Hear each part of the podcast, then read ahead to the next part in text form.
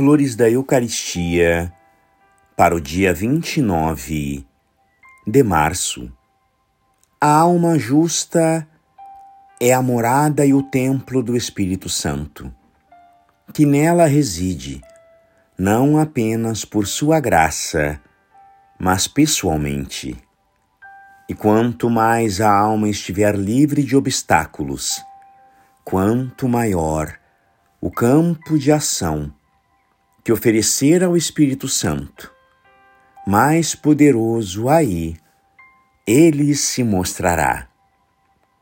A pureza é necessária para que ele habite em nós, pois que o Espírito Santo não se encontra nem opera onde há o pecado, porque então estaríamos mortos e nossos membros paralisados, incapazes de prestar nossa cooperação, sempre necessária.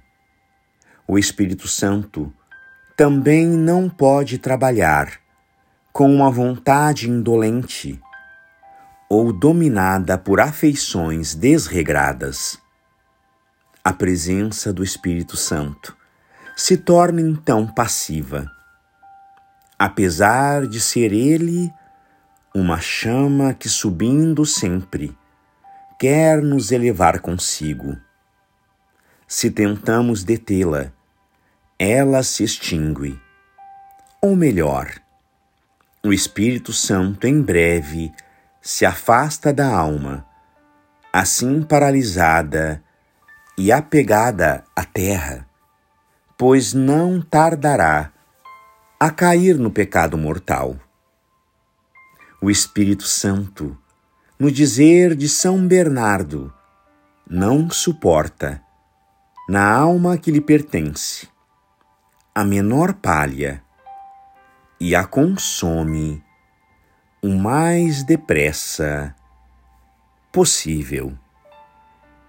Graças e louvores sejam dadas a todo momento ao Santíssimo e Diviníssimo Sacramento.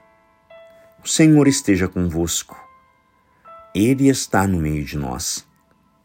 Por intercessão do coração imaculado de Maria e de São Pedro Julião em Mar, abençoe-vos o Deus Todo-Poderoso, Pai e Filho e Espírito Santo. Amém.